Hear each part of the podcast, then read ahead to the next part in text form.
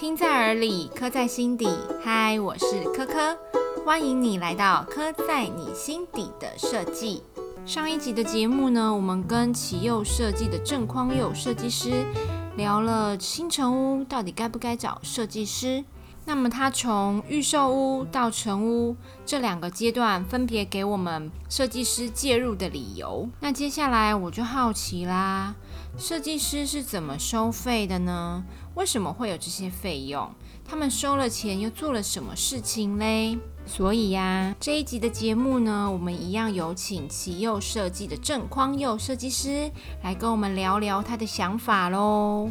我这边呢，先小小剧透一下，设计师的收费通常会分两阶段，第一阶段就是设计费，第二阶段就是工程监造费。至于设计师在这两个阶段扮演的角色以及他们收费的用意，我们就有请郑匡佑设计师来为我们解答喽。那我们就欢迎匡佑。大家好，我是奇佑设计郑匡佑。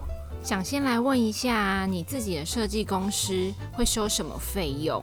像我们做设计的话，我们都会有设计的提案费用啊。因为我们其实提案都要两三个礼拜先做整，基本上也是让客户去了解哦，原来设计是需要时间的，然后设计是需要思考跟沟通的。那当然提案你也可以选择我们或找选择别人嘛。那基本上。我觉得有付出就是会有一个收费的过程，那这很正常的。因为我们设计公司嘛，基本上我们就是一定会收设计费。嗯。那找客户说，哦，那你的如果给你做工程，是不是设计费可以折抵啊？像通常这种这种客户，基本就是不太会做啦，不接，不太会接啦。因为这种基本上，因为设计归设计，工程归工程嘛，工程有工程的呃工程监呃监造管理费啊。嗯。那设计师可以。跟工班可以按图施工嘛，那基本上帮你做一个建造的一个责任。那之间有什么状况的问题，设计师当然会去，因为他有收建造管理费。那基本上有些部分他必须去吸收承担的风险，他也会去承担。承担什么风险？就是可能做错啦，或者说东西可能尺寸不对啊，那这东西要修改啊，那些工班也是要付费的话，那。那些东西可能现实就要自己去吸收啊。哦，你的意思说，假设工班做错了，譬如尺寸做错，或者是材料用错，那一定是要重做的嘛？那在重做这个过程，它就会有一些成本费用要吸，会一定会有成本跟费用吸收。基本上包括所谓的售后服务啊，你说保护一年，保护一年过程里面可能啊，可能状况可能马上就叫工班去。但我们马上跟设计师说，设计师也说 OK，我马上联络过来帮你维修。可基本上师傅跑一天，可能就是跑去看一下，一个小时也好了。大概还有跟你说半天的工钱，或是一天的工钱啊。那这些工钱也是要跟你请啊，也不是跟客户请。其实这些都是一些隐藏成本在里面的。基本上是啊。对对啊。哎，你刚刚讲到一个，我觉得蛮特蛮蛮有趣，我想要请你特别跟我们聊一下，因为你有说设计师有收设计费嘛，跟监造管理费，那其实等于说。设计师其实在这两块设计跟工程，它都是有付出的心力跟价值的。那你可不可以帮我们拆开两块聊？因为刚刚工程大概有聊了一下，就是设计师在里面做的事情，就是呃，主要是扛扛一些风险嘛，承担一些风险跟统合。对，那我们先分两块来讲，你先讲一下设计。设计就设计费。比如说，对，为什么是你觉得设计师直收设计费？基本上设计师就是在帮客户规划过程，他一定会做设计提案的简报嘛，然后还有所谓色彩的搭配嘛，甚至到家具会有搭配的一些提案给你。那这过程里面基本上都要产生一些图说啊，啊，包括一些设计的说明，甚至跟客户解说哦，这东西为什么做起来会是这样子，它做起来会长得怎么样？这过程里面基本上就是设计费所产生的。费用了，工，对啊，工基本上除了工时以外，还有它的设计。设计公司的设计费也因为每家公司不同的呃设计能力风格也好，都会不同的预算啊。哎，可是我这样我理解的是，我觉得设计费它收费的价值是在于设计师的脑袋。所谓脑袋是指你们你们里面的经验，比如说呃配色整合能力，或者是材料搭配。嗯，可能收收边啦，怎么异材质怎么配合，类似是这种，或者是甚至是说他的需求怎么整合。比如说他要他有一个佛堂，可是他的空间就是可能比较现代，或是比较日式简约等等。那他要怎么样让这个佛堂或是传统的东西漂亮的存在？类似是这样，就是我我我本来认为设计师的那个设计费的价值是在这里，因为你刚刚说的那一块大概是工的部分，它是我觉得它是比较基基基本的，嗯，但最最重要核心价值应该是在你们的这些美学跟解决问题整合的能力吧。嗯，可是其实基本上每个公司有自己公定的设计费嘛。那设计师其实基本上就是一个品牌嘛，就跟你可能要买 GUCCI 也好，买 Armani 也好，你可能要买 Uniqlo 也好，每个设计师都有自己不同的定价。那那些定价里面，你就是可以客户可以自己依自己的预算嘛，来选择你要的品牌啊。就像我觉得每个设计师跟客户沟通，都是用尽自己一生的。心力跟那个设计的精华在沟通啦。找设计师，他除了帮你解决跟整合问题以外，基本上再就是说，你你选择他是因为他的什么来选择他？可我觉得你刚刚的比喻还蛮蛮贴切的，就是 设计公司基本上它就是一个品牌。那阿玛尼、GUCCI 或者是 Uniqlo，呃，还有 H&M，他们会有各自的。品牌风格，然后他们的手法、设计的方向、剪裁也都不一样，就是要看屋主跟客户他想要哪一种嘛，对不对？懂。那工程呢？工程部分，嗯，你还要补充的吗？工程就是设计基本上，工程基本上因为设计做完了，所以你材料也确定了，空间设计的部分大部分都抵定之后，那我们也都会因图去估价。然后提供呃设呃客户说啊，如果这一份图我们施工的话，预算大概多少？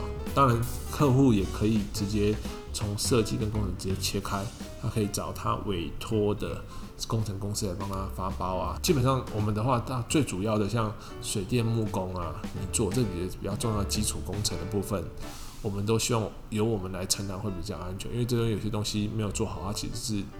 有相关连结的问题会一直延伸。那如果这三个东西是由我们承担的话，其他像空调啦，他们可能要另外发包，我们也可以配。我们大部分其实这一部分都可以配合。像音响也是，音响有些客户他会说，他有自己去做功课，他觉得说哇，他买某某家的音响，那这些东西都会牵扯到，他可能音响他要先配管，是配管好还是配线？还是只要配单配线就不需要配管，这些过程里面其实我们都要帮客户去跟厂商两个厂商之间做协调。那配管的时候可能由水电来帮他配好，然后由由音响商自己来拉线，然后怎么样定位，这些东西其实基本上就是设计公司在收工程管理费的一的基本的费用，在做这个东西所有东西的整合啊。嗯，因为有些他新介绍的厂商我们没有配合过。所以我们要更花时间去跟他沟通，然后讨论。哎，其实那我这样整理一下，其实设计师收的工程呃工程监管费跟设计费，最主要都是两核心价值啦。第一个就是整合跟解决问题，这这两件事情嘛。对，然后只是一个是在比较工程的，对，一个是工程整合，对，一个是设计整合，一个是工程整合，一个是比较美感美学面的跟需求面，然后另外一个是比较台面下的那种，就是工程的，大家看不到，但是其实是很重要的一些。工程也是看得到，然后工程怎么样在一设计图的原案之后可以完全执行？假设碰到一些状况没办法执行的过程里面会有困难的话。那如何在做设计调整的过程里面，把它维持原设计的一个想法是比较重要的。你这是不是真的很不容易？就是让工班按照设计图去做出设计，这件事是不是真的很不容易？就是图说的沟通啊，还有一些现场的问问题。那当然啊，有时候常客户会说：“哎呀，可设计师的工班比较贵嘛。”而你们木工的单价比较高，为什么比较贵？我们也跟客户说，因为我们木工所有的处理都是用呃奥地利的轨道滑轨，那五金我们也都是用德国的。那有时候也许他不知道这些轨道的单价，可能或是他的预算是多少，所以他们可能会但往往会用一个比较总价去去讨论。以前我们不管照我们的标准。去估出来之后，他可能觉得超过的时候，通常我们也会整合，我们要帮他去整合另外一份可能啊。假设不是用这些品牌的五金的话，会是什么样的预算？这两个之间的差异性，我们其实也都会花时间 带客户去看。呃，这些，假设是很油漆啊，油漆厂牌不同，像我们最近这几年都在用美国漆的厂商，可能就不讲排名了，没有打广告。但是基本上客户一开始说，哎，为什么我用这个水泥漆？就是你现在可能你现在家里住的就用这种漆，你帮我雇的美国漆为什么可能比较贵？那我说，其实基本上一分钱一分货。那我们也跟厂商说，哎，可能我会带客户过去你们看。那你可以帮他让他了解说，为什么你们的漆可以讲究什么所谓的零 VOT，或者说可以用手直接触摸之后，它不会有一些粉尘的问状况出现。那这东西基本上就是这些材料它的价值所在。那我们当然会帮客户往材料的选择跟筛选，当然是往越好的方向去筛选。那当然基于如果他预算考量的话，我们也会帮他做一个中间的平衡啊。当然，客户就可以去决定，因为有时候他们也是都会说啊，最后还是我自己住，那可能还是用好一点好了。我们也是会尽量帮客户争取他可以拿到的一些优惠啊。维持跟木工的默契，跟每个厂商的默契，基本上就是要做东西就一次做好。当你没有做好之后，每一次去跑维修的时候，都是一个成本的损耗了。嗯，基本上我们跑维修的状况其实不多。对，那厂商。各个方面，他们也知道说东西要么就一次用好，用做用好做到好，省得自己就新的案子做不了，然后一天到晚在跑维修。对，这个东西其实就是一个一个从以前到现在一直慢慢去调整修正的一个一个目标。跟工班工班之间，工班大部分都会呃设计师都会有自己固定配合的工班，那工班也都知道啊，这个设计师他的要求跟标准是在哪边。所以为什么有时候，你可能看，哎，找设计师做的跟找可能呃其他同胞厂商做的的细致度差在哪边？我觉得这个东西就是其实基本上每个设计师他他自己对某些每个东西要求的的的部分在哪里？对。你说差在哪里？主要比如说就是比如说细致度嘛，细致度啊，然后可能有些细部的收边。有些厂商常常觉得说啊，这个设计师可能他不会接受这种这种收边，可是这样的做法可能会花费的工时会比较高，但是他们就是他们在常配合的公办的观念之下，觉得说哦，一定要这样做，就像好简单讲水电好了，水电 有些水水电即便是走在天花板看不见的管子的时候，他们也都要配的垂直水平是完整的。但如果你没有有这个观念，或者是可能它在配线的时候，就可能可能斜向就是给拉过去啊，反正天完包了就看不见。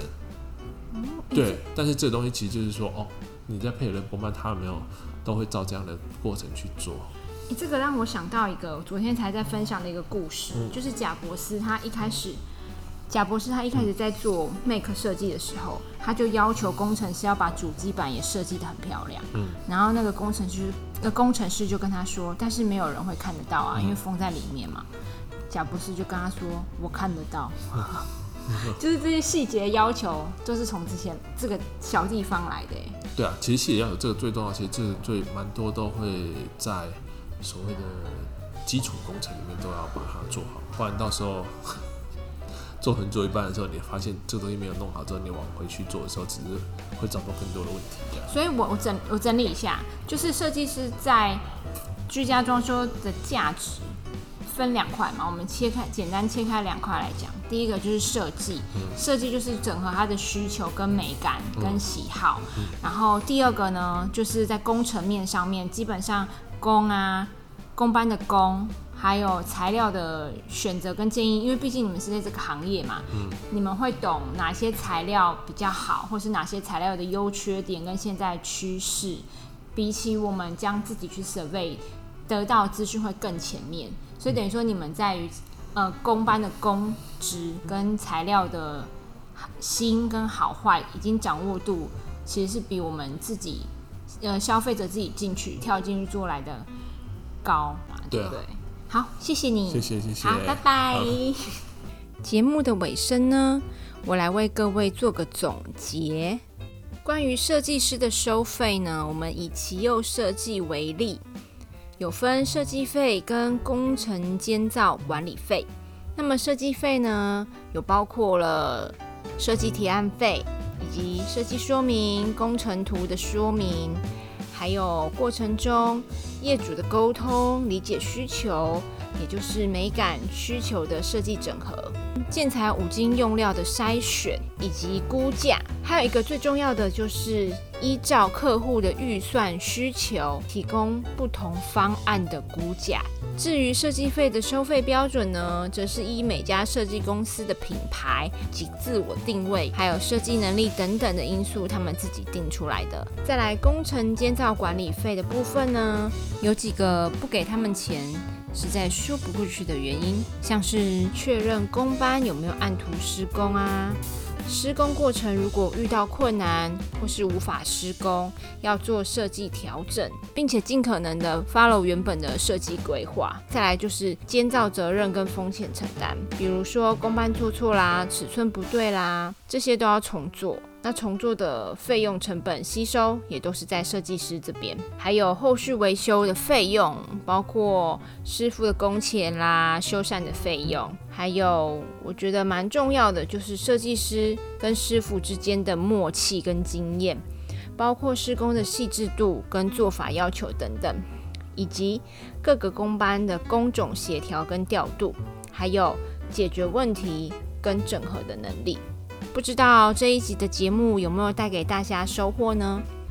最后的最后，如果你喜欢我的节目，请来给我评分五颗星。有什么建议或想听的主题，也欢迎留言告诉我哟。听在耳里，刻在心底，刻在你心底的设计。我们下一集见喽，拜拜。